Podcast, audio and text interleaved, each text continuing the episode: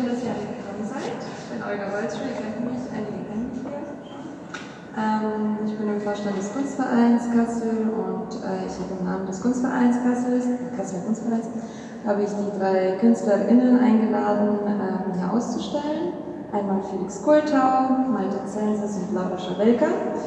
Jörg Kultau, äh, Kaut, Entschuldigung, Jörg Kaut ist äh, Medien- und Kultursoziologe und arbeitet an der Uni Gießen und wird heute den Artist Talk machen. Und ich wünsche euch ganz viel Spaß dabei.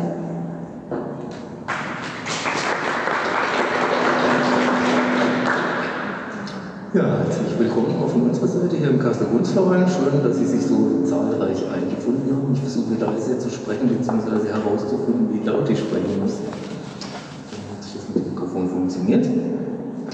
Ja, wir haben uns gedacht, dass ich nach ein paar einführenden Bemerkungen etwas tiefer in die einzelnen Werke der Künstlerin, der Künstlerin und der Künstler eintauchen. Äh, die werden sozusagen selbst ein wenig ihre Arbeit präsentieren. Wir werden dann aber auch über die Ausstellung im Kunstverein sprechen und über alle möglichen Anschlussfragen, die sich dann äh, während der Diskussion so ergeben. Und äh, Sie sind natürlich anschließend herzlich eingeladen, auch oder vielleicht auch schon währenddessen, würde ich sagen, wenn ihr nichts dagegen habt sich an der Diskussion hier zu beteiligen oder Fragen zu stellen, ja, um zu sehen, da einfach, wie wir vorankommen.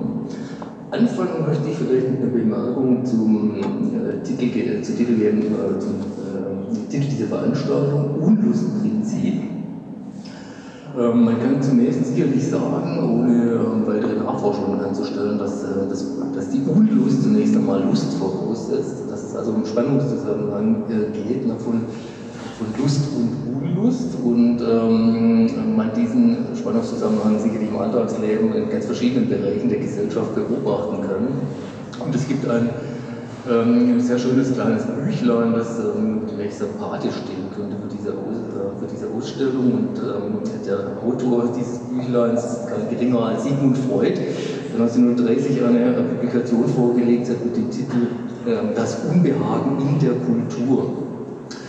Da ist die Ausgangsthese zunächst die, dass der Mensch als Lustwesen sozusagen ähm, in seiner Eigentlichkeit ja bestimmt ist und wenn er dann irgendwann einmal unvermeidlicherweise auf die Welt kommt, also der Urzustand, von dem Freud ausgeht, ist sozusagen der Embryo, er benutzt ja den Begriff des Ozeanischen, der Embryo schwimmt äh, in der Gebärmutter der, und ist sozusagen äh, grenzenlos trieborientiert und glücklich als ein solches Wesen. Und irgendwann ist aber damit natürlich Schluss, unvermeidlicherweise. Er kommt auf die Welt und dann beginnt sozusagen das Drama der Kultur, wenn man so will. Und die Soziologie argumentiert in ganz ähnliche Richtungen, wenn sie zum Beispiel, um ein Wort von Dahrendorf zu benutzen, von der ärgerlichen Tatsache der Gesellschaft spricht. Ne?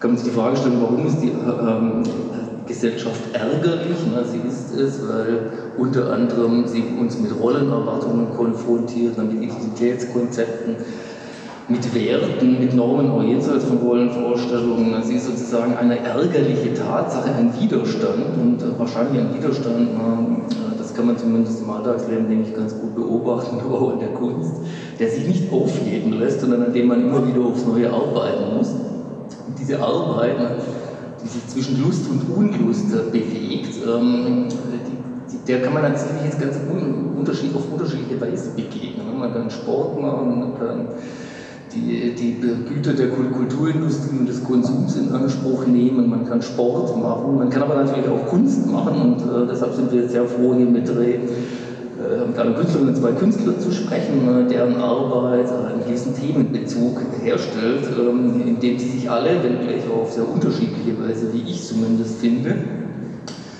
mit Lust und Unlust ähm, beschäftigen. Mit, ähm, also wenn ich es recht sehe, zum Beispiel, ich fange mal ganz links an, bei Laura Schawelka, geht es, äh, wenn ich es recht sehe, um die Lust am, am Bild, ne, vielleicht aber auch also das Versprechen, dass das technische Bild, also die Fotografie und der Film erzeugt, ne, also eine bestimmte Art von Oberfläche, die was auch mit dem Versprechen natürlich von, von Realismus äh, zu tun hat, ne, der sich dann aber beim zweiten Blick natürlich schnell als Konstruktion erweist und dann vielleicht auch ein bisschen enttäuscht. Ne, aber gleichzeitig als Versprechen überhaupt sich erstmal anbietet, ne, das technische Bild. Ne. Bei Malte Zensis ähm, geht es natürlich um eine, völlig andere, um eine völlig andere Bildsprache, unter anderem natürlich, weil das Medium Malerei ein ganz anderes ist, wobei ich gesehen habe, Fotos äh, machst du auch. Das sind ja Anarbeiter, ja. Wie, wie, wie viele und äh, wie die gestaltet sind, werden wir wahrscheinlich gleich noch sehen. Aber das ein ganz anderes äh, Oberflächentiefenverhältnis, sage ich mal. Ne? Hat das auch was damit zu tun, dass Malerei hier auf Sprache trifft. Ne? Also Sie haben vielleicht ja schon ein bisschen herumgeschaut und gesehen, dass Malte ähm, Bildlichkeit mit Sprachlichkeit kombiniert auf äh, raffinierte Weise. Bei Felix Kultau wiederum das Auseinandersetzen mit Lust und Unlust äh, entlang wiederum anderer Materialitäten sich eigentlich ganz anders darstellen. Also hier sehe ich, ich zumindest dann eher vielleicht skulpturalen Ansatz, wenn man das so sagen kann, oder es haben alle ein bisschen, ne?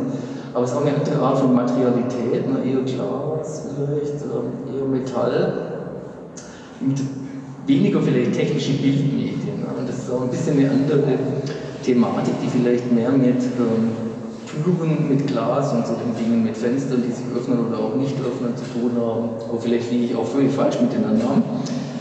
Jetzt wäre die Frage, äh, wer von euch vielleicht ähm, beginnen will oder ob ich äh, einzelnen von euch äh, Fragen stellen soll. Ne? Also bei mir, was dich zum Beispiel angeht, da ich ja damit schon jetzt begonnen habe, wäre die Frage, na, ähm, was für dich die spezifische Faszinationskraft äh, der Fotografie vielleicht ausmacht, was die mit Lust, mit dem Erwecken von Begehren zu tun hat oder vielleicht auch mit der ähm, Tatsache, dass sich dem, hinter dem versprochenen Begehren dann eine Begehrensenttäuschung verbirgt.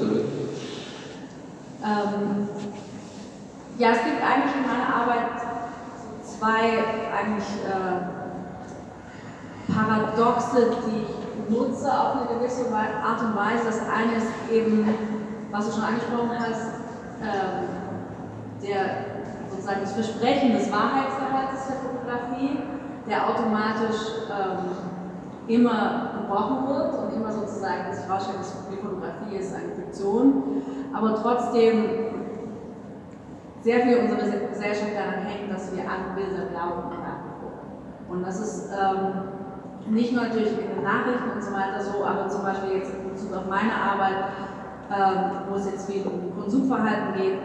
Es ist, wenn wir zum Beispiel online was einkaufen, sind wir uns einerseits total klar darüber, dass es Foto, Photoshop ist, nicht sozusagen nicht der Wahrheit wirklich entspricht, aber trotzdem müssen wir dem Bild so weit vertrauen, dass wenn wir auf Kaufen klicken, dieser Gegenstand auch ankommt. Also es, hat, es gibt sozusagen so eine so, so zwei verschiedene Emotionen zwischen eben Vertrauen und Hinterfragen der Fotografie äh, immer, äh, die, auf die wir immer stoßen, wenn wir mit Fotografie zu tun haben. Und das andere ist noch weiter zu, sozusagen, nochmal einen Schritt zurück zu gehen, zu sagen, dass natürlich auch das Foto immer etwas ersetzt und sozusagen immer etwas wegnimmt, was sonst eventuell äh, anders haptisch sensorisch erfahrbar wäre. Also es gibt immer sozusagen diesen, diesen, diesen Ersetzungsmoment und dadurch wird sozusagen ein Verlangen ähm, ausgelöst, das aber gleichzeitig nicht gestillt werden kann oder auf andere Art und Weise gestillt werden. Ja, vielen Dank. Das ähm, überzeugt mich sehr, was du da sagst, ähm, weil mein Eindruck auch der ist, dass die Sozial- und Kulturwissenschaften, die seit Dekaden eigentlich schon ähm, stolz darauf sind, hinzuweisen darauf, dass das fotografische Bild ja nur eine Konstruktion ist und natürlich auch entzaubert werden muss, ähm, dass das sozusagen nur die halbe Wahrheit ist und sozusagen diese Indexikalität des technischen Bildes, dass sich eben immer wieder fortschleppt bis in die aktuelle äh, Gegenwart hinein und sozusagen immer noch dieses Versprechen hat und milliardenfach ja auch tagtäglich wieder aufs Neue provoziert, von den Nachrichten hinein bis zu den technischen Bildern im Rahmen der Kunst. Jetzt gibt es noch eine andere Spur vielleicht in deiner Arbeit, die mir ein bisschen aufgefallen ist, und zwar verbirgt die sich, verbirgt sie nicht, sondern äh, stellt sich da auf dem Bild, das sich hinter der Wand hier verbirgt, nämlich äh, dieses Kleidbild. Das hat mich sehr fasziniert. Ja. Ähm, das erinnert mich sozusagen an diese These von, von Walter Benjamin, der von Aura-Verlusten des technischen Bildes gesprochen hat, weil das eigentlich im Grunde der Versuch ist, das Gegenteil wiederherzustellen. Also gleich als Frage formuliert, aber erstmal ist es was Benjamin ja sagt, ist, ähm, diese Zertrümmerung der Aura, von der er spricht. Ne? Ähm, dafür ist das ursprüngliche Bild, das er in dem, im erst vorbereiteten Text verwendet hat, ist ähm, sozusagen ein Windhauch, der durch die Zweige äh, hindurchgeht, während man im Hintergrund die Alpen sieht. Also es geht um diese zarte Bewegung, sag ich mal, und äh, das löst so ein bisschen dieses Gleichbein aus. Ne? Das ja. ist ähm, diese, diese leichte Bewegung, die quasi nah dran ist am stillen Bild die ähm, hat so was Auratisches, ne, die, was natürlich letztendlich im Bild scheint und auch gebrochen ist durch dieses merkwürdige Setting, nicht, ob das ein Kickladen. Das ist ein Sarah. Sarah, Entschuldigung. Aber, ähm, aber das ist sozusagen der, sag ich jetzt mal, Billigkonsum, ne? das ist eine eigentümliche Brechung. Also ist das dann ja. ein Bemühen, auch so auratische Bilder herzustellen? Ähm, naja, ich würde es nicht als bemühen um die Aura bezeichnen, aber es gibt, ähm, es ist interessant, dass du Benjamin anbringst, weil es gibt auch für diese Arbeit tatsächlich einen sehr direkten kunsthistorischen Bezug und das sind die frühen äh, Schau Schaufensterbilder von äh, Ager, der in Paris ähm, eigentlich ja, komplett Paris eben um die Jahrhundertwende dokumentiert hat und auch sehr viele Schaufenster fotografiert hat. Und ähm, eigentlich so das Schaufensterbild äh, erfunden hat, wenn man das Wort so sagen kann. Aber seine frühen Bilder haben oft, ähm, oder einige davon haben eben Bewegungsunschärfe, da sie eben mit diesen alten Kameras aufgenommen sind, die eben noch lange Belichtungszeiten brauchen. Und dementsprechend gibt es sozusagen dort in den Schaufensterpuppen oder in diesen dort hängenden Kleidern eben Bewegung, ähm, die dem Ganzen so das, das Surreale verleihen, was auch dazu geführt, dass das, diese Bilder dann von Man Ray und anderen eben wiederentdeckt wurden. Ähm, und das war eigentlich darauf ein Bezug. Also es ist tatsächlich ein Schaufenster in, in Paris, das ich ähm, gefilmt habe nachts. Das war einfach die Klimaanlage war nachts an. Und deswegen haben dann die Sachen da so okay. Also es war völlig, eine völlig zufällige ähm, Entdeckung, aber die mich halt daran wieder erinnert hat, sozusagen, wie ja, selbst in diesem ähm, in so einem sozusagen problematischen Laden wie Saga, der sehr viel zusammenbringt, äh, was man über moderne Konsum sagen kann, ähm, sozusagen so ein kunsthistorisches Bild zu Ja, verstehe, das ist sehr interessant, weil das natürlich auch die kunsthistorische oder nicht die kunsthistorische Tradition, aber diesen Referenzpunkt ne, der frühen Metropole Paris sozusagen auf eine gewisse Art ad absurdum führt, weil Sava natürlich wie viele andere Textilien einfach ein Global Player ist und die ganze Bildsprache, die die haben, natürlich globalisiert ist. Ne? Also sozusagen mit dem Pariser Schaufenster natürlich eigentlich gar nichts mehr zu tun hat, ne? sondern sich äh, mühelos nach Tokio oder Kassel oder ähm, sonst wohin übertragen ist. Ne? Und vielleicht noch eine Frage zu diesen, ähm, ja, wie nennt man das, Kultur oder also ähm, ähm Wandelemente. Wandelemente, danke. ähm, der Kontrast von, also das ist ja sozusagen, wenn man so, wenn ich das richtig verstehe, die Projektionsfläche des Schaufensters als leeres äh, Element. Ne? Ähm, ja, also ähm, es war so ein bisschen die Idee eben auch von dieser Installation hier mit diesen zwei Ls, die ja wirklich extra gebaut wurden.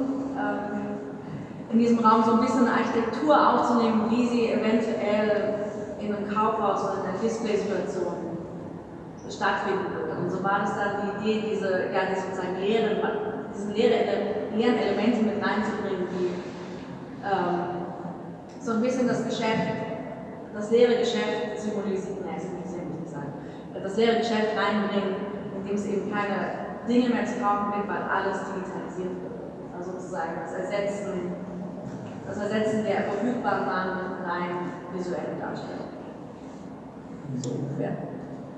Zeigst du denn nachher noch da, vielleicht deine Videoarbeit äh, Auf deiner Homepage habe ich mir so ein paar Vimeo-Filme ähm, angeschaut und dabei auch gesehen, dass es sozusagen diese filmische ähm, Präsentation des Schaufensters auch gibt. Ne?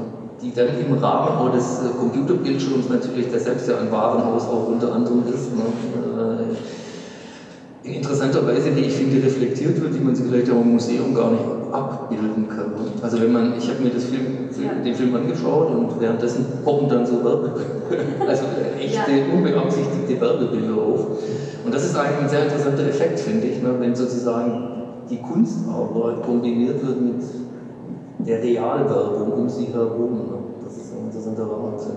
Ähm, ja, ich meine, es ist immer also ich sehe meine Videoarbeit eigentlich auch sehr spezifisch in diesem Kontext. Also ich sehe mich nicht als Filmemacherin oder ich sehe meine Arbeit auch nicht sozusagen im Kinokontext, sondern sehr spezifisch in einem, auf einem Bildschirm, sei es ein Computerbildschirm oder Fernseher oder sozusagen ähm, Consumer, Consumer Grade äh, Devices, wie man auf Englisch so schön sagt. Ja, dann ähm, genau, sollen wir mit Malte fortfahren oder sollen wir so vorgehen, dass äh, du noch deine Arbeiten zeigst? Ähm, ja gut. Also ich meine, ich habe einen, ich habe jetzt...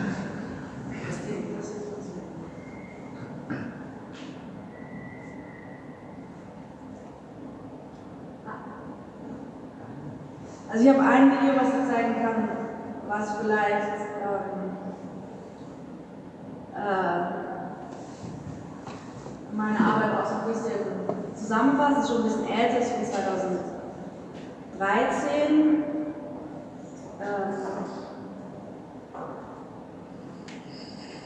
Es geht auch nur drei Minuten.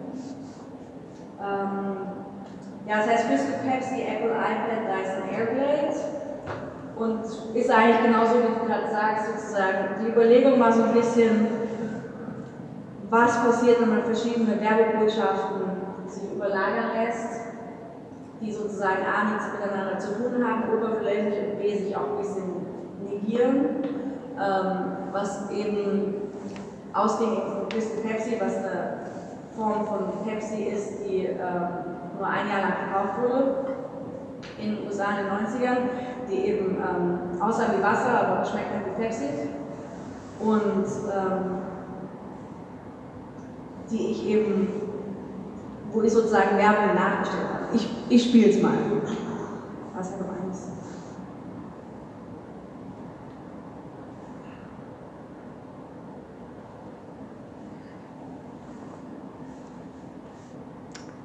Ähm, du musst den Audio-Input von dem Computer auf Laptop-Lautsprecher stellen. Äh, Audio-Output.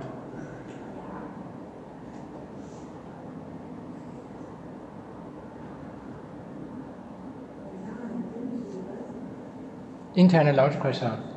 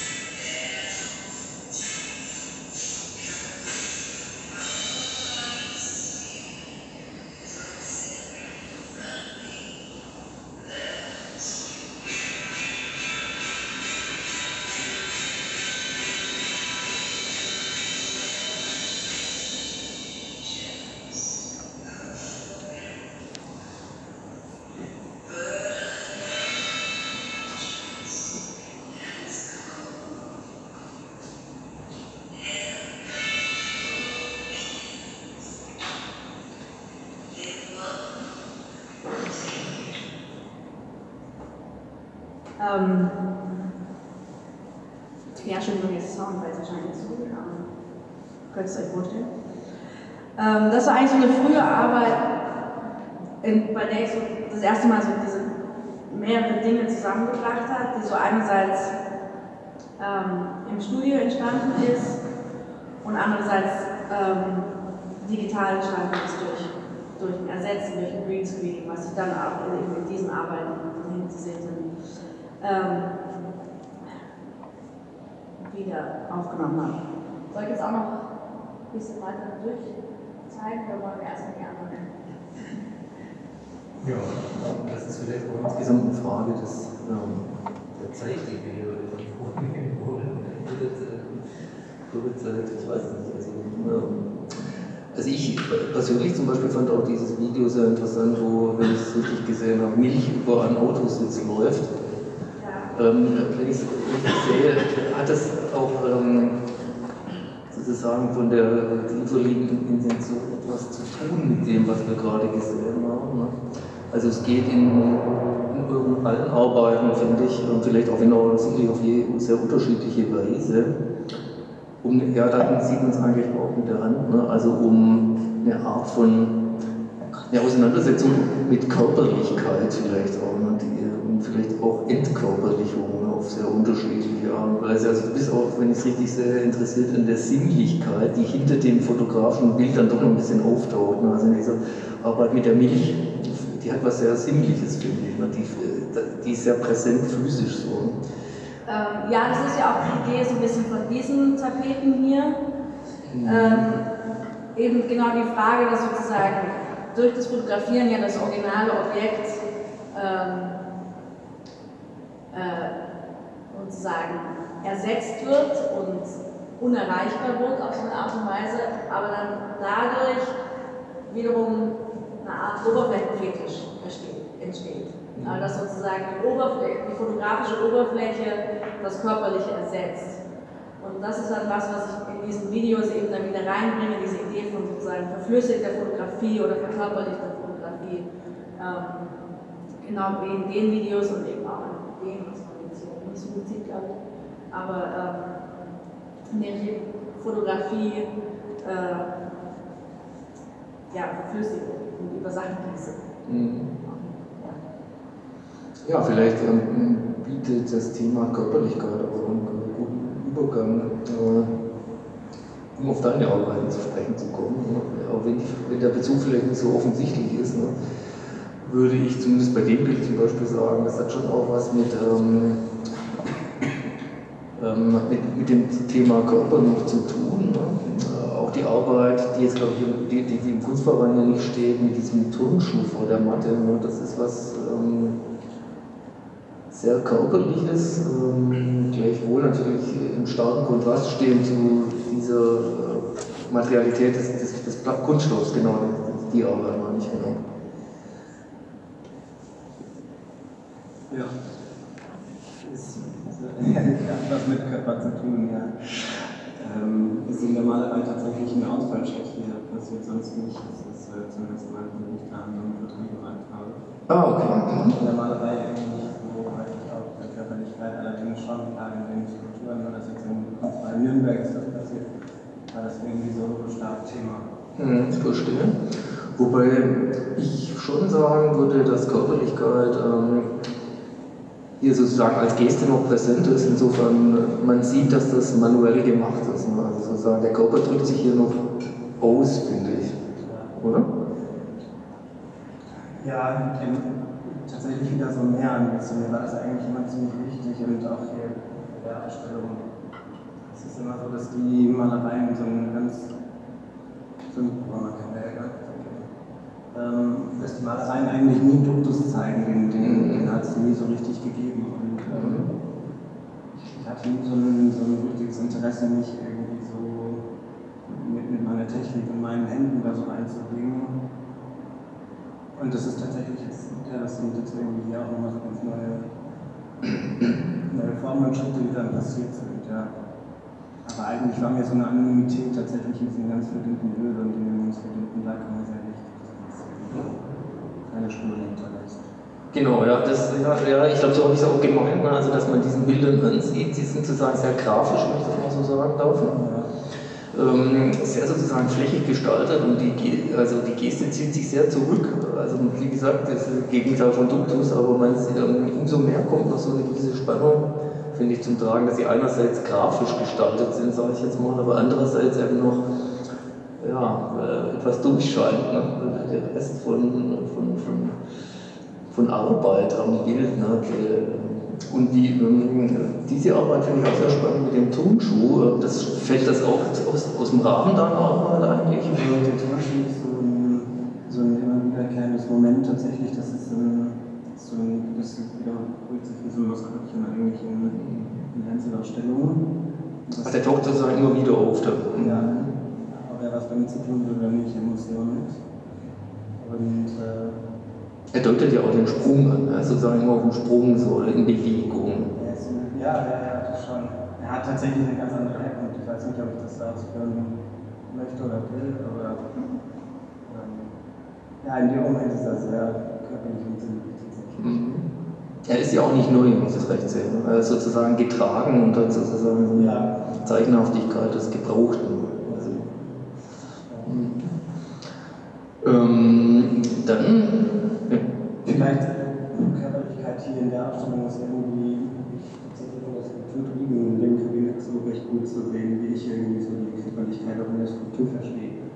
Ähm, diese zwei. Mhm. Stimmt, die Arbeit hier, die studiert Diese zwei Speere, die irgendwie schon auch, ja, das, ich sage immer Speere dazu, aber man kann vielleicht auch Skier sagen oder es sind irgendwie schon auch Körper und die liegen aus einer zusammengefalteten Massagematte, die in so einem Alu-Kästchen, diese Matte irgendwie ganz gut beherbergt und darauf ruhen diese, wie ich finde, so ganz schnellen Objekte. Ne?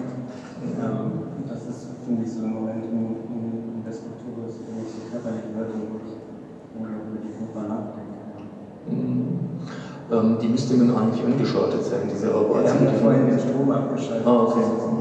Ja, das ist schon mal, würde ich auch immer noch sehen. Ne? Ja, bestimmt nachher noch mal machen.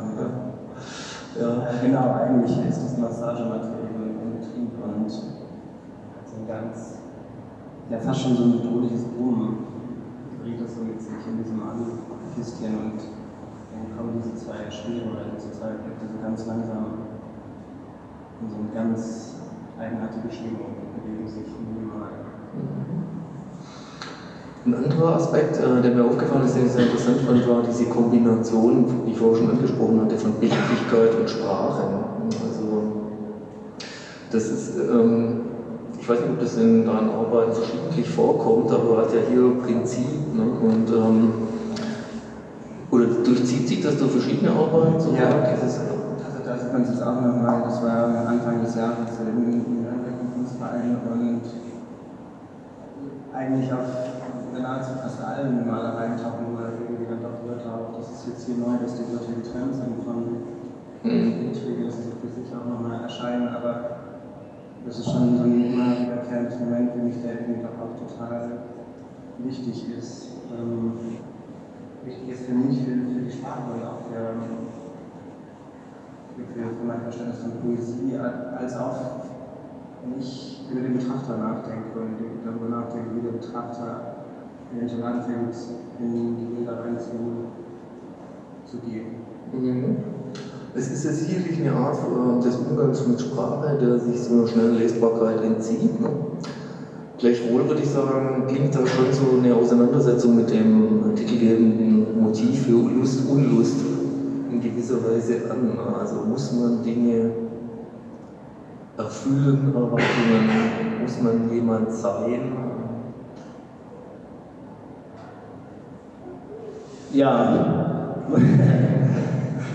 wir müssen, genau, müssen wir etwas und wenn was? Da, da steht, wir müssen reden. Ähm, ich glaube, es ist immer diese Wörter, und sei es auf Englisch oder auf Deutsch, die ich da so benutze, die haben schon manchmal so ein ziemlich, können sie so aus einer cheesy Richtung kommen. Und das sollen die auch sein ist manchmal so eine, so eine Internetpoesie, die man irgendwie auf so Blöcken findet, wo man so ein healthy Leben sich so tagsüber formulieren kann. Ähm, es sind aber auch so Phasen, so Momente, die wir alle persönlich kennen, die er vorhin schon mal so aufgeschnappt hat, die wir vielleicht täglich benutzen, wozu wir immer so eine, so eine sofortige Assoziation haben. Und das finde ich irgendwie wichtig, um so in das Bild nochmal einzutauchen. Vielleicht übernimmt das in deinen Arbeiten ähnliche Funktionen wie bei Felix. ähm, das Aufbringen von kleinen Aufkleberchen auf deinen ähm, Containertüren und Glasvitrinen, ähm, wo ich mich auch gefragt habe, wenn, also, in welchem Spannungsverhältnis stehen die zu, ähm, zu der Skulptur als solcher und ähm, muss man die lesen? Sind die sozusagen zufällig? Wahrscheinlich eher nicht. Und äh, welche Art von Text ist das, der sozusagen ein bestimmtes Verhältnis eingeht zu dem, zum Untergrund?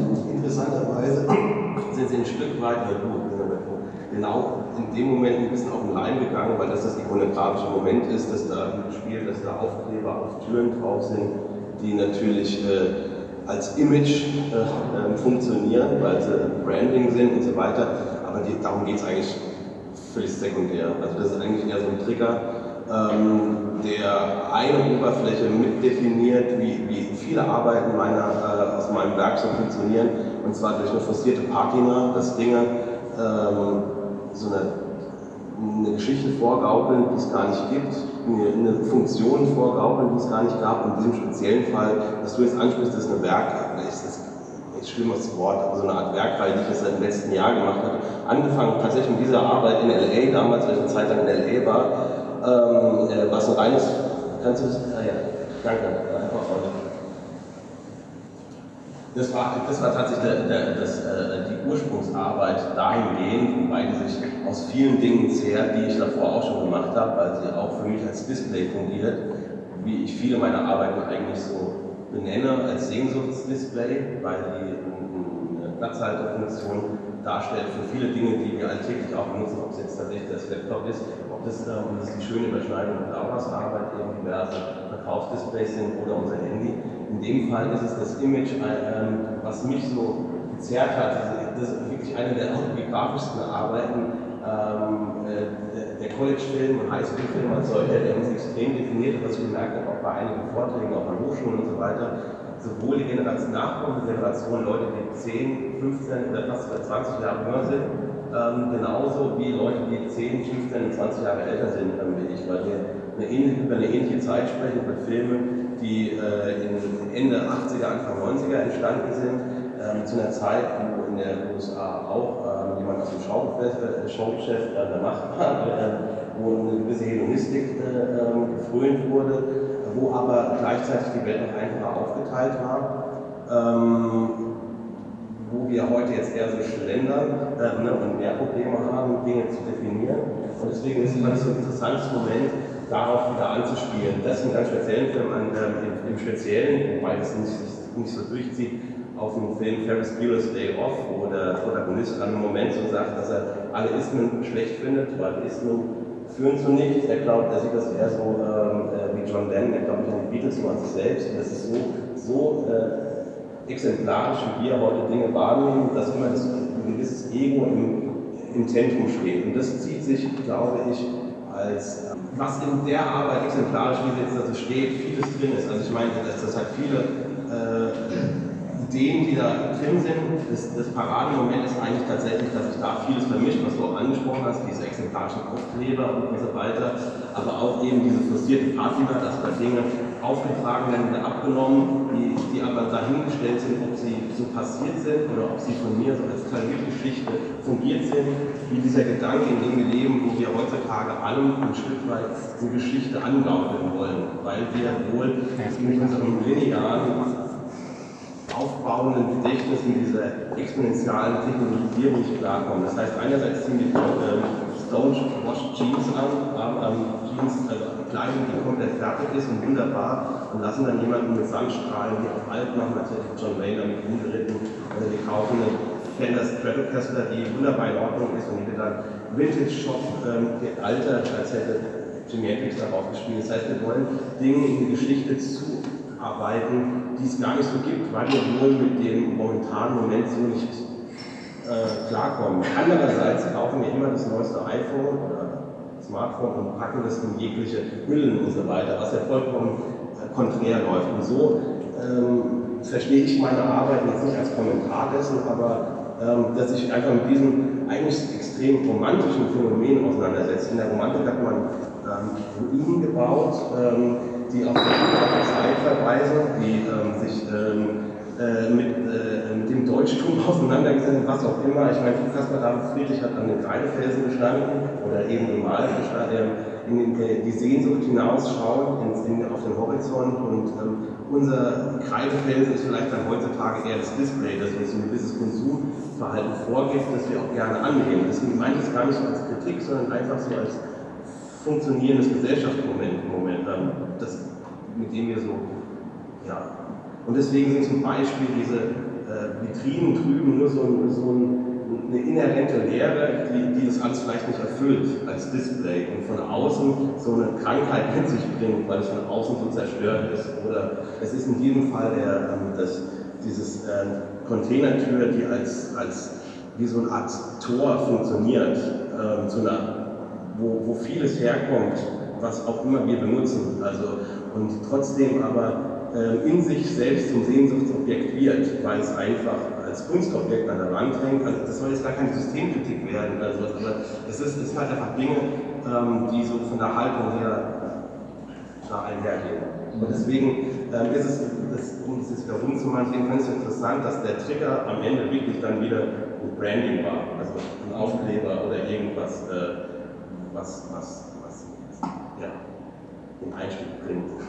Ja, vielen Dank. Das waren jetzt alle möglichen Facetten, ähm, die du da angesprochen hast. Also ja, bezüglich des Triggers ist es natürlich so, dass wir sicherlich alle getriggert werden, weil diese Symbole natürlich soziale Tatsachen sind, ne, sozusagen mit Eigenimages, ne, vom Schäferhund bis hin zum Marlboro, ne, da stehen da sozusagen Bildwelten dahinter, die man sozusagen gar nicht weglassen kann, wenn man sich sowas anschaut. Ne. Absolut. Das ist sozusagen ein Mieter, ein Text, ein komplexer Text. Absolut. Damit wird gespielt, deshalb wir haben, habe ich jetzt verstanden, haben wir jetzt verstanden, ne, unter anderem, wenn ich es richtig verstanden habe, ähm, jetzt ähm, sozusagen äh, mit dem sozusagen als Reflexion auf sozusagen bestimmte auch nostalgische Effekte, ne? dass man sich etwas zurücksehend, dabei sehend oder als Kontinuität wünscht, was es vielleicht schon gar nicht mehr gibt, ne? die gute alte Zeit von ja, Leslie vielleicht zum Beispiel. Ja, ja, ich meine, das sind, das sind alles natürlich Parameter. Ich meine, das kann jetzt der Wetter sein, wie man heute nicht mehr rauchen darf oder sollte, das kann der Schäferhund sein, der in einem Medium irgendwie gerade ein Kind zerfleischt hat, das kann aber auch ähm, einfach ein Deutschtum sein, das im Moment schon, das kann aber auch eine Nationalität sein, die im Moment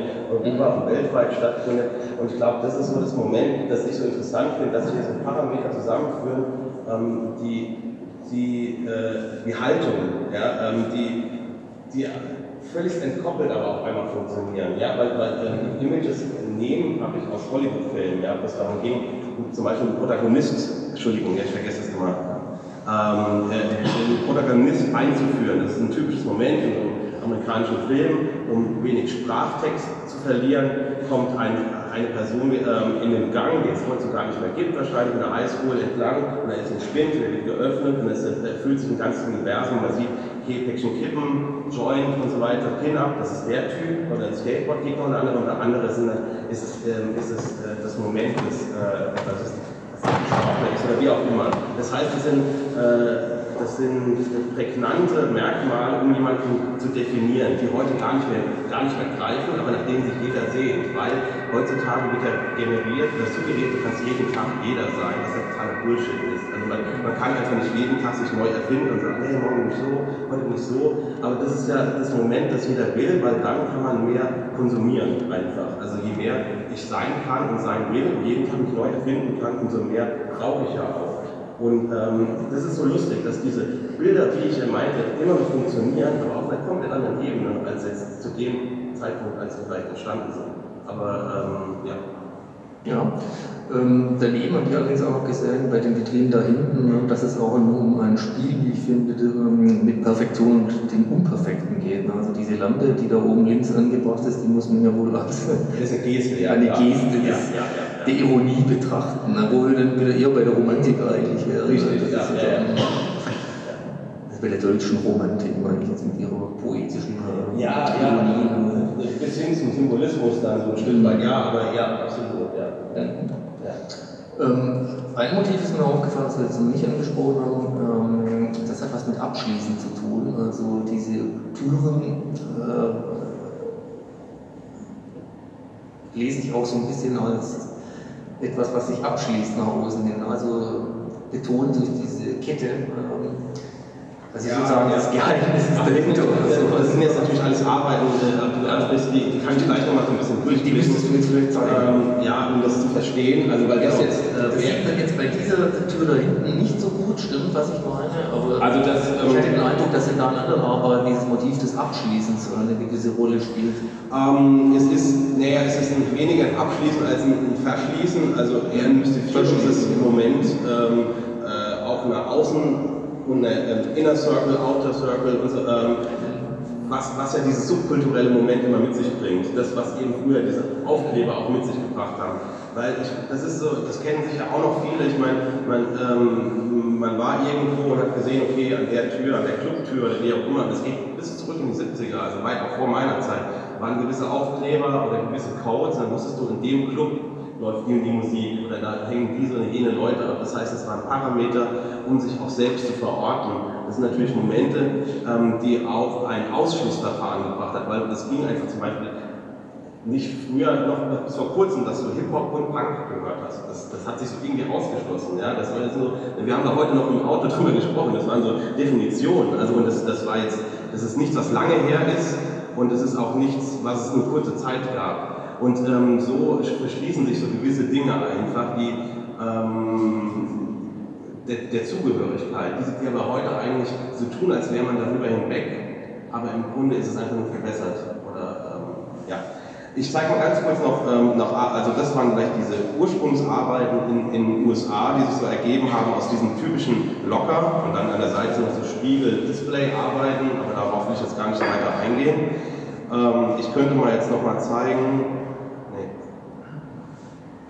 hin. Ähm, und zwar, ich habe das Ganze dann versucht zu übertragen auf eine, auf eine deutsche Sicht der Dinge, und zwar im Kunstverein Heppenheim äh, letztes Jahr. Äh, mit, mit Arbeiten, wo ich äh, das einfach diesen äh, auf einer, das kann man auch sehr schlecht erkennen, ja. Das sind ähm, quasi, ich hab, das Moment des Spinns habe ich einfach verflacht als ähm, Wandarbeit.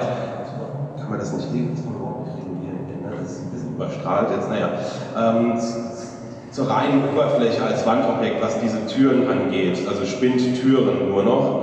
Man sie eher einzeln, die dann auch eben wo, wo wieder Aufkleber auftauchen, die teilweise schon drauf waren, ein andere, die habe ich dann ähm, zugefügt, aber das spielt für mich gar keine Rolle, weil das derselbe Ursprung ist. Also ähm, das, das, muss, das soll gar keine weitere Mystifizierung mit sich bringen, was sich selbst angebracht hat und was nicht. Es ist eindeutig, dass da ähm, Dinge von mir bearbeitet wurden, mehrfach lackiert und wieder abgeschliffen und so weiter. Und dann, und dann eben diese, diese, diese Ketten einfach als sehr symbolhaftes Moment jetzt hier, die Dinge vor sich verschließen.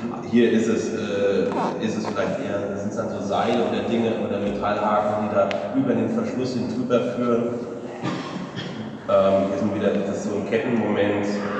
Hier ist so als Item so eine, so eine, nee, ist der Text, äh, so, eine, so ein Powerpack, was auch so ein Moment ist, dass ich eben so eine, diese Effizienzsteigerung, die sich da so mit durchführt, weil diese Vitrinen im Schritt, ah ja, okay, das wird jetzt alles zu weit, glaube ich, ein bisschen zu, zu chaotisch. Ähm, ja, aber das sind diese, diese Türen. Ja, vielen Dank. Ähm, Ein Punkt, den wir vielleicht zu dritt auch nochmal besprechen könnten, ist das äh, jetzt auch von dir schon angesprochene vielleicht Verhältnis zu Kunst oder überhaupt zur Kultur im weiteren Sinne, das ihr habt, weil ihr in einer bestimmten Generation sozusagen euch befindet, wie, wir alle in einer bestimmten Generation äh, uns befinden. Und ähm, sozusagen für die Soziologie ist es zum Beispiel sozusagen eine, eine alte Sache, ne, dass das moderne Subjekt an sich selbst arbeiten muss. Ne, das ist sozusagen, ähm, das geht vor zwei Jahren mindestens schon los, ne? Stichwort Individualisierung, viele andere natürlich, die ich jetzt hier nicht nennen will. Ähm, aber in eurer Generation, wenn ich das mal so sagen kann, in eurer Generation ähm, ist vielleicht unter anderem Stichwort Digitalisierung und so weiter ne, oder auch neue ähm, Konsumoptionen, die sich jetzt stellen, die auch noch was mit der Digitalisierung zu tun haben, stellt sich das Ganze vielleicht tatsächlich jetzt nochmal radikal neu. Ne? Ähm, ich weiß nicht, ob das eine Frage ist, die man so ist, äh, leicht, die kann man gar nicht so leicht diskutieren. Ne? Mir ist aber nur aufgefallen, dass es äh, tatsächlich vielleicht jetzt, du hast es ja auch schon angedeutet, ne, dass diese Frage sich neu stellt nochmal. Ähm, es ist inzwischen völlig selbstverständlich, dass man sich dauernd neu erfinden muss, oder dass es einem suggeriert wird zumindest. Ne. Gleichzeitig muss man so eine Art Identität auch beibehalten, was ja wahrscheinlich auch für Künstler im Speziellen gilt. Äh, gilt. Man kann ja nicht sozusagen heute dies tun und morgen jenes, also man muss ja sozusagen irgendwie so eine Kontinuität auch in seinem Werk wahrscheinlich herstellen. Wie seht ihr das? Also, das Ganz kurz, ich, bin heute mit den Jungs von Berlin äh, hierher gefahren und wir hatten das tatsächlich im Auto eben. Ähm, ja, da haben wir darüber gesprochen. Felix und ich haben irgendwann mal festgestellt in der Uni, dass wir früher mit der gleichen Musik irgendwie groß geworden sind. Und wir haben festgestellt, dass man sich damals entscheiden musste. Und das ist, Rocker.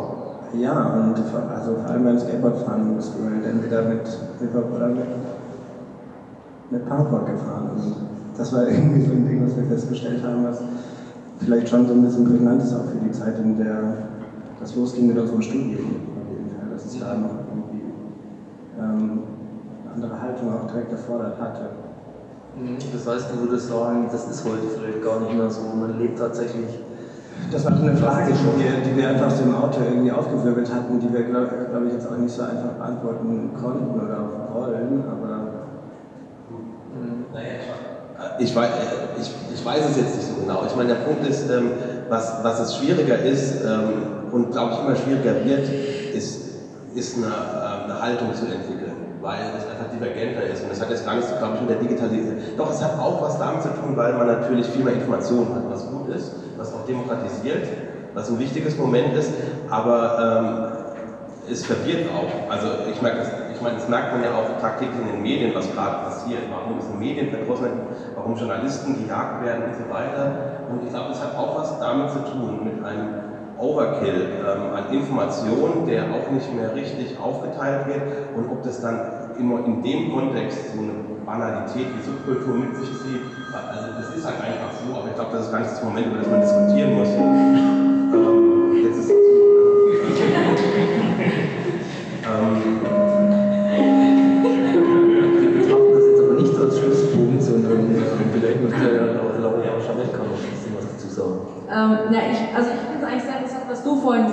Sozusagen, dass eigentlich die Individualisierung im Endeffekt dem Konsumverhalten hilft, sozusagen, je mehr verschiedene, verschiedene Persönlichkeiten wir haben, umso mehr Zeug kaufen wir. Und das ist natürlich ähm, was, wo ich jetzt auch in letzter Zeit sehr viel recherchiert habe, ähm, über das Entstehen des Konsums, speziell im 19. Jahrhundert in Paris ähm, und sozusagen wie eigentlich ähm, überhaupt alles, von dem wir sozusagen bis, der, bis zur Erfindung des Internets äh, sozusagen, was wir als Konsum definiert haben, im 19. Jahrhundert entstanden ist und sozusagen aus der Industrialisierung heraus äh, alles, also vorher gab es das Wort Design nicht, vorher gab es keinen Lifestyle, gab es keine verschiedenen Stile, es gab keine verschiedenen Musikrichtungen, es war sehr, also die Gesellschaft war sehr, sehr viel konformer und erst durch globalisierten Handel ist es eigentlich erst dazu gekommen. und die Krönung ist, dass man heutzutage nicht einrichtet, sondern kuratiert. Ne? Richtig. Ja. Ähm, aber dass man immer sehen muss, dass sozusagen das, dass unsere Persönlichkeiten mittlerweile so sehr durch Konsum definiert sind, dass wir schon gar nicht mehr sehen, dass es eine Zeit vorher gab, ähm, die anders funktioniert hat. Ja, selbst, selbst die Kunst funktioniert ja so. Ich meine, ich meine, das kennen wir alle, als wir auf, der, auf einer Messe vertreten und so weiter, weil du das gerade angesprochen hast, wie das ein Künstler auch definiert, äh, wo, wo man diesen Zwiespalt hat heutzutage zwischen einer, das Moment der, das Alleinstellungsmerkmal, dem jeden hinterherrennt, eben, ne, dass man überhaupt kontextualisierbar ist, äh, weil man bei einer Verweigerung dessen, bei gar keine, einer Unbeachtung, man muss es gar nicht verweigern, weil verweigern ist immer irgendwie, äh, weiß ich auch nicht, das ist einfach. Ähm, aber äh, kriegt man Probleme, dass man im, im Kunstkontext schon gar nicht mehr funktioniert, weil man es muss wiedererkennbare Momente geben, damit man überhaupt als Ware und Produkt funktionieren kann. Und nur wenn man als Ware und Produkt funktionieren kann, sitzt man zum Beispiel hier einem Kunstverein und kann ausstellen, weil, weil man erst dadurch in die Lage gerät, so weit sich zu professionalisieren, dass man das leisten kann. Weil wenn ich jetzt Job habe über fünf Tage die Woche, dann bin ich nicht der Künstler, der das stemmen kann. Ne? Also ich meine, so, und, und, so ist das ganz eng gekoppelt an ein Konsumverhalten. Und das, das, ja. das, das, durchblickt man auch ganz schnell als Künstler, wo ich weiß, naja, so eine Containertür, die verkauft sich jetzt erstmal schwieriger als jetzt, äh, naja, ein Bild auf Leinwand. Das ist einfach so, ja. Und äh, dann kann man auch da in Größen anders variieren. Das sind Realitäten, die oft leider gar nicht mehr angesprochen werden im Kunstkontext. Und das sind aber Momente, die sich die pervertiert sind, seitdem Kunstwerke über Instagram gekauft werden, wo Leute ihre Scouts auf ähm, die ganzen Art Basel Dependancen weltweit schicken und dann Daumen hoch, Daumen runter per Instagram Bilder gekauft werden. Das sind Realitäten, mit denen man als Künstler heutzutage konfrontiert ist. Und, das ist, ähm, und es ist schwierig, sich dessen entgegenzustellen, weil man einfach, weil es gar nicht mehr die Wichtigkeit gibt für einzelne Positionen, dass man so schnell, man ist so schnell ersetzbar, würde ich sagen. Wenn, wenn man nicht mitspielt, dann wird man halt ersetzt. Da rückt einfach jemand nach. Also es könnten ja jetzt hier, wenn wir hier nicht sitzen würden, weil wir hier ähm, nicht die Ausstellung gemacht hätten, die uns definiert hätten, dass wir hier ausstellen dürfen, dann hätte die jemand anders gemacht. Also, ne? also ich meine, das ist so, das wird keiner, keiner irgendeine Frage stellen. Ne? Also, ja, in der Tat gibt es sicherlich ähm, sozusagen strukturelle Ähnlichkeiten, wie Sie gerade formuliert hast, zwischen Kunst und Konsum dahingehend, ne, dass man im Konsum schon eigentlich seit der modernen Warenproduktion, eigentlich schon im 19. Jahrhundert, sagt man, dass wenn man als Marke sozusagen erfolgreich sein will, man ähm, terminologisch gesprochen Varietät und Redundanz kombinieren muss. Also man muss sozusagen Muster förmlich was fortschreiben, ne, zum Beispiel beim Apple Design, äh, das wird grob ganz ungefähr gleich, nur ein Mercedes, BMW, da kann man verschiedene sogenannte Marken nehmen. Ne? Man muss aber gleichzeitig für, für, für immer wieder das Neue sorgen. Ne? Da gibt es natürlich eine Strukturähnlichkeit zwischen jedwedem Konsum, äh, zu dem man so gesehen auch die Kunst gehört. Hoffentlich unterliegt sie aber noch anderen Gesetzen. Ne?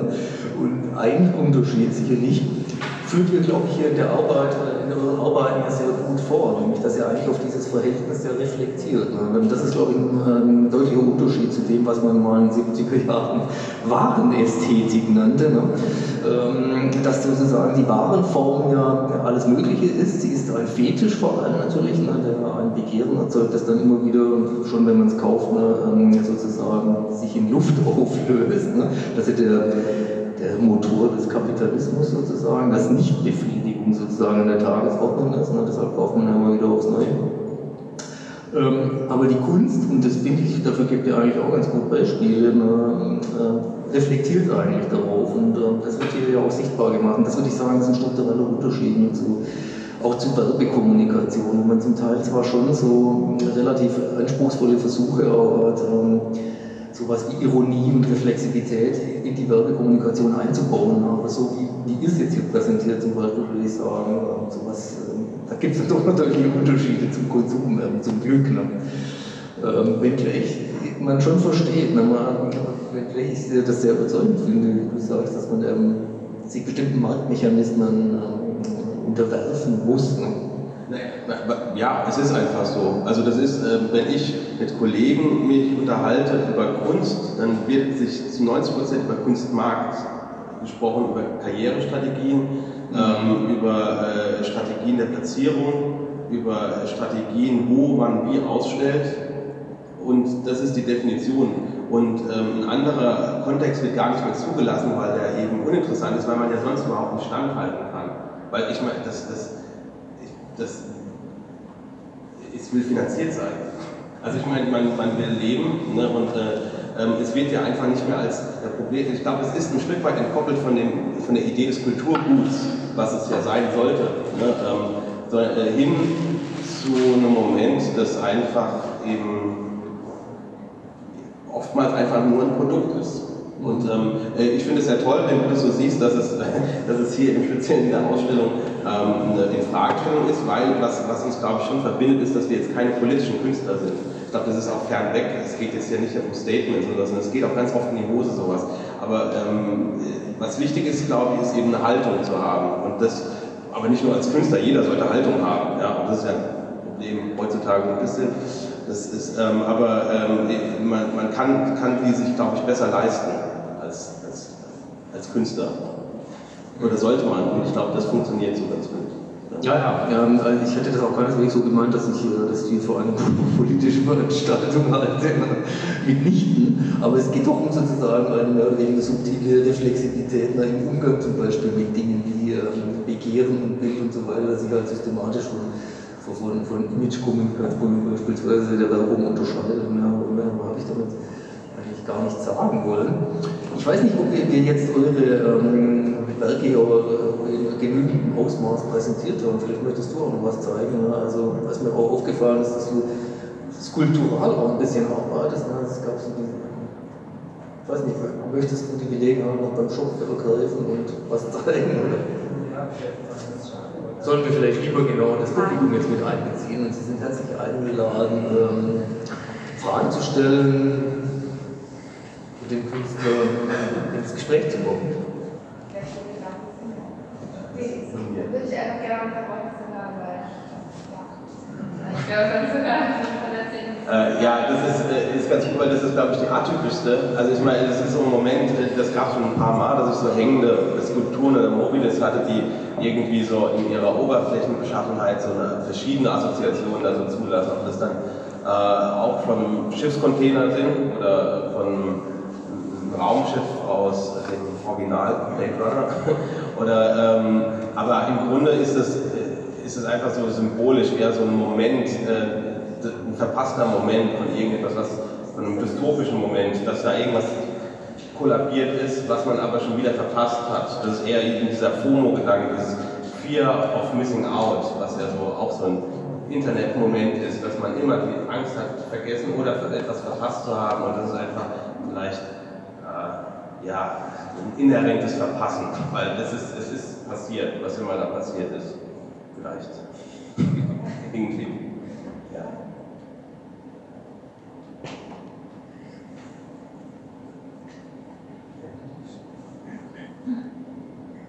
Ja, ähm, dann bedankt sich der Kasseler Kunstverein sehr herzlich für Ihre